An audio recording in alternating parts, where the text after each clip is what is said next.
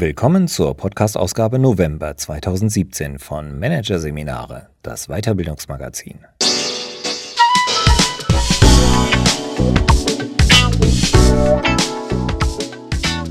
Weitere Podcasts aus der aktuellen Ausgabe behandeln die Themen Agilisierung der Unternehmen, das Ende der Hierarchie und digitale Transformation. Hashtag Fail. Doch zunächst die Psychologie des Überzeugens. Zustimmung vorprogrammiert. Von Robert Cialdini. Warum entscheiden sich Kunden für ein Produkt? Warum stimmen Kollegen einem Plan zu? Allein weil derjenige, der sie überzeugen will, starke Argumente auf den Tisch legt und sein Anliegen gut formuliert? Falsch, sagt der US-Psychologe Robert Cialdini. Ob sich Menschen überzeugen lassen, hängt vor allem davon ab, was sie im Moment des Beeinflussungsversuchs fühlen und denken. In zahlreichen Berufen geht es darum, andere Menschen dazu zu bringen, Ja zu sagen. Ja zu einem Produkt. Ja zu einem Projekt. Ja zu einem Plan. Ja zu einem Verhalten, das förderlich für sie selbst und andere ist. Beeinflussung ist allgegenwärtig, sei es im Alltag von Verkäufern oder Führungskräften. Weil mich interessiert hat, was diejenigen ausmacht, die andere am besten zu einem Ja bewegen können, habe ich jahrelang wie ein Geheimagent die Trainingsprogramme verschiedener Berufszweige unterwandert, die darauf aus waren, Überzeugungskompetenz zu vermitteln. Eine Gemeinsamkeit konnte ich tatsächlich feststellen. Die meisten Überzeuger verwenden auffällig viel Zeit darauf, darüber nachzudenken, was sie schon vor der Formulierung ihres eigentlichen Anliegens tun und sagen werden. Sie gehen die Sache an wie erfahrene Gärtner, die wissen, dass selbst das beste Saatgut keine Wurzeln fassen und keine Früchte tragen kann, wenn der Boden nicht gut vorbereitet ist. Sie wissen, der psychologische Rahmen, in dem sie ihre Argumente unterbreiten, hat ein ebenso großes Gewicht wie ihre eigentliche Überzeugungsarbeit, wenn nicht größeres. Ein typisches Beispiel für einen Verhandlungskünstler dieser Art ist ein Verkäufer, den ich einmal eine Zeit lang begleitet habe. Jim. Zu Jims großem Erfolg beim Verkauf von Feueralarmsystemen für Wohnungen trug vor allem ein Kniff bei. Bevor er das eigentliche Verkaufsgespräch begann, ließ er seine Kunden einen Selbsttest machen. Währenddessen gab er stets vor, wichtige Unterlagen im Auto vergessen zu haben. Wie ärgerlich. Er wolle nun doch nicht deswegen den Selbsttest unterbrechen. Ob er wohl kurz allein hinausgehen und das Material holen könne? Meist lautete die Antwort Klar, kein Problem. Und oft erhielt Jim auch einen Schlüssel, um wieder ins Haus zu gelangen. Ich schaute Jim bei drei solcher Vorstellungen zu, doch wollte mir sein Geschäftsgeheimnis nicht recht aufgehen. Jim half mir schließlich auf die Sprünge. Jemand, der in ihrem Haus ohne Aufsicht ein- und ausgeht, ist im Bewusstsein der meisten Menschen eine Vertrauensperson. Ergo hatten Jims Kunden ihn als eine solche identifiziert. Sie hatten ihn mit dem Konzept Vertrauen verbunden. Und diese Assoziation erweckte in ihrem Bewusstsein weitere Assoziationen, die schließlich ihren Kaufentscheid begünstigten. Das Bemerkenswerte daran? Jim gab nicht etwa vor, ein Mensch zu sein, dem andere vertrauen können.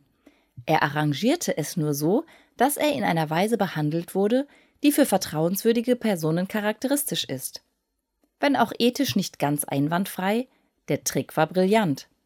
Er zeigt, wie durch Worte oder Taten in Menschen die Empfänglichkeit für eine erst später vorgebrachte Botschaft unmerklich gesteigert werden kann. In Anlehnung an das Wort Persuasion, auf Englisch Überzeugung, nenne ich diese Taktik Persuasion. Wer präsuasiv auf jemand anderen einwirken möchte, muss vor allem eines können den richtigen, den privilegierten Moment erkennen, in dem sein Einflussversuch besonders wirksam ist. Oder er muss diesen Moment selbst herstellen und ihn festhalten können. Privilegierte Momente lassen sich durch die Setzung der richtigen Schlüsselreize erzeugen. Gemeint sind Reize, die im Gegenüber ein mentales Konzept, etwa eine Haltung, eine Erinnerung, eine Überzeugung oder ein Gefühl aktivieren, das der späteren Beeinflussung dienlich ist. Solange das Konzept im Fokus der Aufmerksamkeit der Person steht, nimmt es ihr Denken in Beschlag und leitet es, wie eine geistige Rutschbahn, in eine bestimmte Richtung. Denn das, worauf Menschen ihre Aufmerksamkeit richten, erscheint ihnen in diesem Moment auch besonders wichtig und nützlich. Das hat Folgen für ihr weiteres Denken. Denn jeder Begriff, jede Idee ist im menschlichen Gehirn über ein System gemeinsamer Assoziationen verlinkt. Denken heißt Links herstellen. Daraus folgt, dass auf bestimmte Gedanken bestimmte andere Gedanken folgen. Wir überzeugen andere also nicht so sehr, indem wir ihre Gedanken, Wahrnehmungen und Emotionen in Bezug auf unsere Botschaft direkt manipulieren, wir überzeugen sie vielmehr, indem wir manipulieren, welche mentalen Assoziationen sie haben, wenn sie die Botschaft vernehmen. Dies nämlich hängt wesentlich davon ab, was sie sonst gerade im Kopf haben, worauf sich ihre Aufmerksamkeit richtet. Ein Beispiel dazu. Im Rahmen einer experimentellen Studie bat eine attraktive 19-jährige Frau fremde Männer mittleren Alters auf der Straße um Hilfe. Eine Gruppe von vier harten Burschen hatte gerade ihr Handy gestohlen. Ob der Angesprochene es ihr zurückholen könne? Die Bereitschaft der Männer, sich auf das Wagnis einzulassen, hing interessanterweise vor allem davon ab, worauf ihre Aufmerksamkeit zuvor gelenkt worden war. Alle Männer waren wenige Minuten vor dem Ereignis, scheinbar völlig unabhängig davon, um eine Wegbeschreibung gebeten worden. Doch während die einen nach der Martin Street gefragt worden waren, hatten die anderen den Weg zur Valentine Street beschreiben sollen. Allein dieses Wort Valentine reichte als Schlüsselreiz aus, um die Bereitschaft dieser Männer, sich auf das Wagnis einzulassen, der jungen Frau zu helfen, zu erhöhen. Sie hatten durch die präsuasive Frage nach dem Weg das Konzept Valentinstag im Kopf und das wiederum stieß weitere romantische Assoziationen an, die sie hinterher für das Anliegen der Frau öffneten. In einer anderen Studie hatten Wissenschaftler, die sich darum bemühten, Kunden eines Shoppingcenters zur Teilnahme an einer Marketingstudie zu bewegen, erheblich mehr Erfolg, wenn sie ihren Adressaten gleich zu Beginn eine präsuasive Frage stellten. Sie fragten sie, ob sie sich selbst für einen hilfsbereiten Menschen hielten. Wer darauf mit einem Ja antwortete, und das waren die meisten, war doppelt so häufig bereit, an der Erhebung teilzunehmen wie Personen, denen die kurze, präsuasive Eröffnungsfrage nicht gestellt worden war. Die Erklärung Erstens beförderte die Frage das mentale Konzept Ich bin ein hilfsbereiter Mensch im Bewusstsein der Probanden nach vorn, Ihre Konzentration lag nun auf diesem Teilaspekt der Realität. Zweitens nutzte sie einen psychologischen Mechanismus aus, der Einflussnahme generell erleichtern kann. Den Wunsch des Menschen nach Konsistenz, also danach verlässlich zu sein und anderen auch so zu erscheinen. Wer sich also als hilfsbereit etikettiert hatte, konnte ohne Ansehensverlust schwerlich wieder aus der Nummer heraus. Auch einzelne Zahlen können das Denken präsuasiv unmerklich beeinflussen. So sind Kunden beispielsweise eher bereit, in einem Restaurant namens Studio 97 mehr Geld auszugeben als in einem mit dem Namen Studio 17. Große präsuasive Kraft haben auch Metaphern. Spricht etwa ein Politiker von der Kriminalität als wilder Bestie, die in der Stadt umgeht, darf er darauf hoffen, mit seinem Ansatz, Verbrecher möglichst schnell hinter Gitter zu bringen, beim Publikum Anklang zu finden. Denn gefährliche Tiere gehören im Bewusstsein der meisten Menschen eingesperrt. Geht es ihm dagegen darum, Verbrechen durch soziale Projekte vorzubeugen, sollte er sich besser der Metapher eines Virus bedienen. Denn der Virus lässt sich, so assoziieren Menschen gemeinhin, durch Bekämpfung der Ursachen eindämmen. So wichtig die Wortwahl ist, es gibt auch eine Vielzahl präsuasiver Öffner, die auf rein nonverbalem Weg wirken. In einer Studie etwa wurden Kunden eines Online-Möbelhändlers mit zwei Website-Designs konfrontiert. Einmal sahen sie im Hintergrund fluffige Wölkchen, einmal Pennymünzen. Der Effekt? Jene Kunden, die die Wölkchen sahen, interessierten sich verstärkt für komfortable, wenn auch teure Sofamodelle.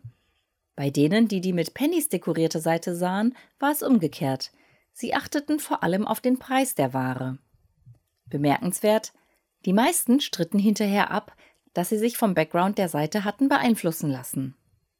Ein anderes Beispiel dafür, wie sich auch nonverbal durch die Setzung entsprechender Rahmenbedingungen Einflussmöglichkeiten verbessern lassen, setzt auf die Neigung des Menschen zur Selbstbezüglichkeit.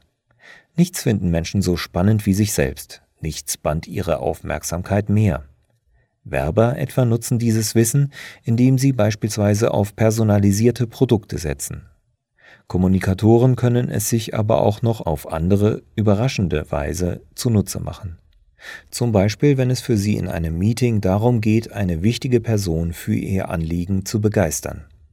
Sie sollten sich in so einem Fall möglichst so an den Tisch setzen, dass Sie weder unmittelbar vor noch kurz nach dieser Person mit Reden dran sind.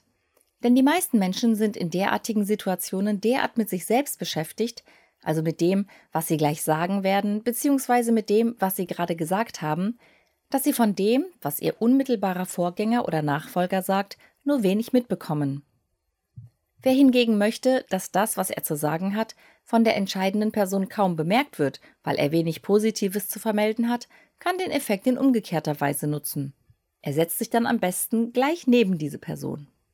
In Alltagssituationen sind Menschen oft auch rein zufällig präsuasiven Reizen ausgesetzt, die ihr Denken und Handeln in eine bestimmte, womöglich für sie oder andere ungünstige Richtung treiben. Erinnert ein Reiz Frauen, die an einem Mathe-Test teilnehmen, beispielsweise an ihr Geschlecht und damit im zweiten Schritt an das assoziierte Konzept Frauen sind schlecht in Mathe, dann schneiden sie tatsächlich schlechter ab als ohne diese Erinnerung. Wer diese Mechanismen kennt, kann ihnen jedoch entgegenwirken, indem er alternative präsuasive Reize setzt. So baten Forscher in einem Experiment einige asiatisch-amerikanische Studentinnen, ihr Geschlecht anzugeben. Andere dagegen wurden gebeten, ihre ethnische Herkunft zu nennen. Eine Kontrollgruppe wiederum sollte weder das eine noch das andere angeben. Das Ergebnis? Verglichen mit der Kontrollgruppe schnitten die Studentinnen, die ihr Geschlecht hatten eintragen sollen, schlechter ab. Diejenigen jedoch, die ihre ethnische Herkunft angeben sollen, legten bessere Ergebnisse als die Kontrollgruppe hin. Der präsuasive Mechanismus wurde die Aufmerksamkeit der Frauen durch die Frage nach ihrer Herkunft auf ein bestimmtes mentales Konzept gelenkt, ich bin Asiatin, assoziierten sie damit automatisch weitere, damit verbundene Konzepte, Asiaten sind gut in Mathe. Gleichzeitig wurden damit andere mentale Konzepte und die damit einhergehenden Assoziationen aus den Köpfen der Frauen ferngehalten. Ich bin eine Frau und Frauen sind schlecht in Mathe. Für Kommunikatoren, die andere überzeugen wollen, stellt sich die Frage, ob es Konzepte gibt, durch die sich die Aufmerksamkeit von Menschen mit hoher Gewissheit erlangen und binden lässt. Tatsächlich gibt es Schlüsselbegriffe, die die menschliche Aufmerksamkeit besonders energisch fordern. Die, die das am machtvollsten tun, sind mit unserem Überleben verbunden. Sexuelle und mit Gewalt und Bedrohung verknüpfte Reize, aber auch der Reiz des Neuen sind recht sichere, wenn auch nur kurzfristig wirksame, Aufmerksamkeitsattraktoren. Offene Geschichten und Geheimnisse und auch der Faktor Selbstbezüglichkeit gehören dagegen zu den Faktoren, die Aufmerksamkeit längerfristig binden können. Allerdings sollten Kommunikatoren wissen, dass die Trigger und die dadurch intendierten mentalen Konzepte sehr unterschiedlich wirken können. In einem Experiment testeten wir einmal die Zugkraft eines Werbefilms, der das Museum of Modern Art in San Francisco bekannter machen sollte. Der Film setzte auf die Botschaft, das Museum zählt jedes Jahr mehr als eine Million Besucher, sollte also das menschliche Bedürfnis adressieren, zu einer Gemeinschaft zu gehören. Der Knackpunkt ist aber, er wurde Probanden gezeigt, nachdem sie entweder einen Gewalt- oder einen Liebesfilm gesehen hatten, also präsuasiv unterschiedlich präpariert worden waren. Interessanterweise erhöhte der Werbefilm bei Menschen, die zuvor den Gewaltfilm gesehen hatten, tatsächlich deren Begeisterung für das Museum. Bei den Liebesfilmrezipienten dagegen verfehlte er diese Wirkung. Eine nur wenig veränderte Werbung, in der statt der Popularität die Besonderheit des Museums hervorgehoben wurde, sei anders als die Masse, bewirkte genau das Gegenteil. Auf diese Botschaft sprang vor allem die Liebesfilmgruppe positiv an, nicht aber die Gewaltfilmrezipienten. Die Erklärung? Die Rezipienten des Gewaltfilms empfanden eine stärkere Sehnsucht nach Sicherheit und sprachen daher besonders auf eine Botschaft an, die auf Geborgenheit in der Menge basiert. Der Liebesfilm dagegen versetzte die Rezipienten in einen Zustand, in dem in ihnen der Wunsch, außerhalb der Menge zu stehen, wuchs.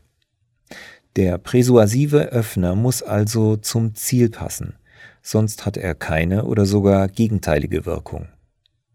Ein durch einen präsuasiven Öffner aktiviertes mentales Konzept, zum Beispiel die Vorstellung des Zusammenseins mit anderen, kann die erwünschten weiteren Gedanken und Gefühle zudem immer nur in dem Maße vorbereiten, wie die Assoziationen zwischen beiden stark sind.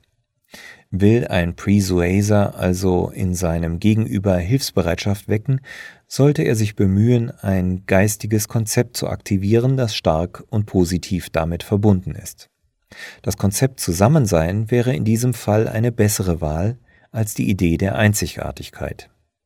Die Wahl des ersten mentalen Konzepts, auf das ein Kommunikator die Aufmerksamkeit seines Gegenübers lenkt, ist also nicht beliebig. Dennoch gibt es einige mentale Konzepte, die Menschen mit sehr hoher Wahrscheinlichkeit für Einflussnahme öffnen. Sie wirken nicht hundertprozentig, aber oft. Denn es handelt sich um psychologische Prinzipien, die tief in der Natur des Menschen wurzeln. Die Rede ist vom Prinzip der Reziprozität, der sozialen Bewährtheit, der Konsistenz, der Sympathie, der Autorität, der Knappheit und der Gemeinschaft.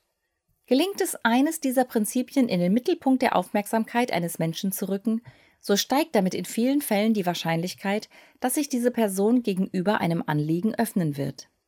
Beispiel Reziprozität.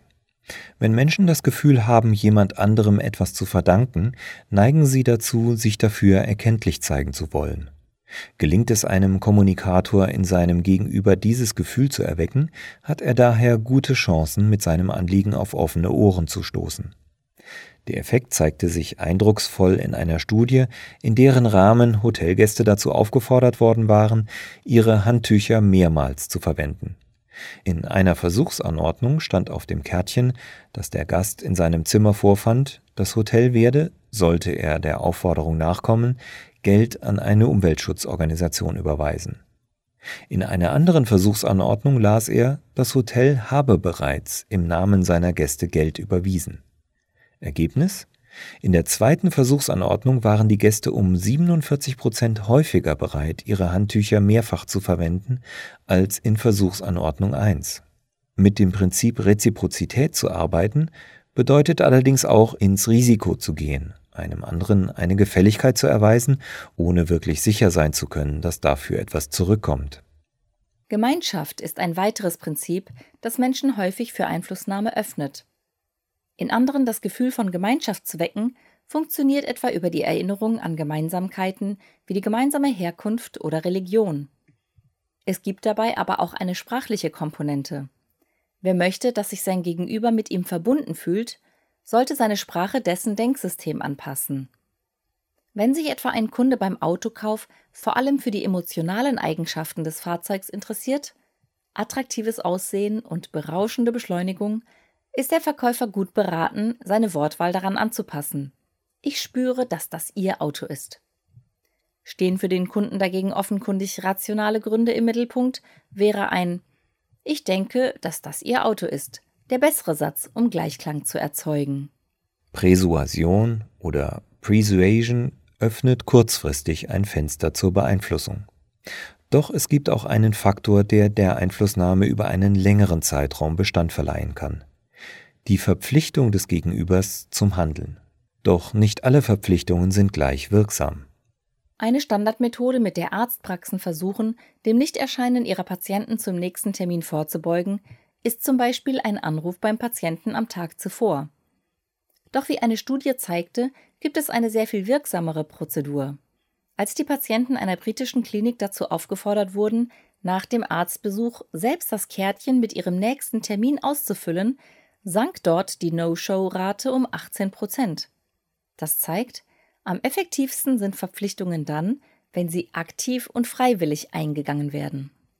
Bleibt die Frage, kann Persuasion nicht auch zum Schaden anderer eingesetzt werden? Natürlich ist das möglich. Wer jedoch daran denkt, Persuasion nur so zu nutzen, sollte Folgendes im Blick haben. Zwar bauen viele darauf, mit Manipulationsversuchen nicht erwischt zu werden, aber es passiert. Die Folge ist meist ein mit sehr hohen Kosten verbundener Reputationsverlust.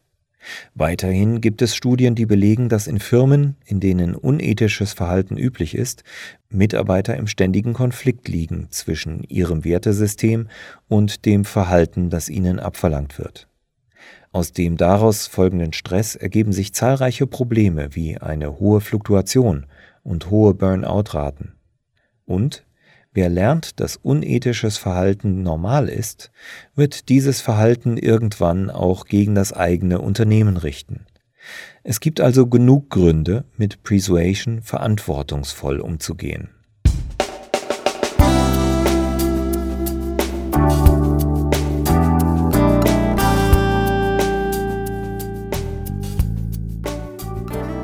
Sie hörten den Artikel Die Psychologie des Überzeugens.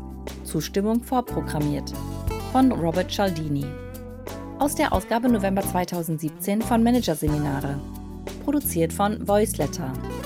Weitere Podcasts aus der aktuellen Ausgabe behandeln die Themen Agilisierung der Unternehmen, das Ende der Hierarchie und digitale Transformation. Hashtag Fail. Weitere interessante Inhalte finden Sie auf der Homepage unter managerseminare.de und im Newsblog unter managerseminare.de/blog.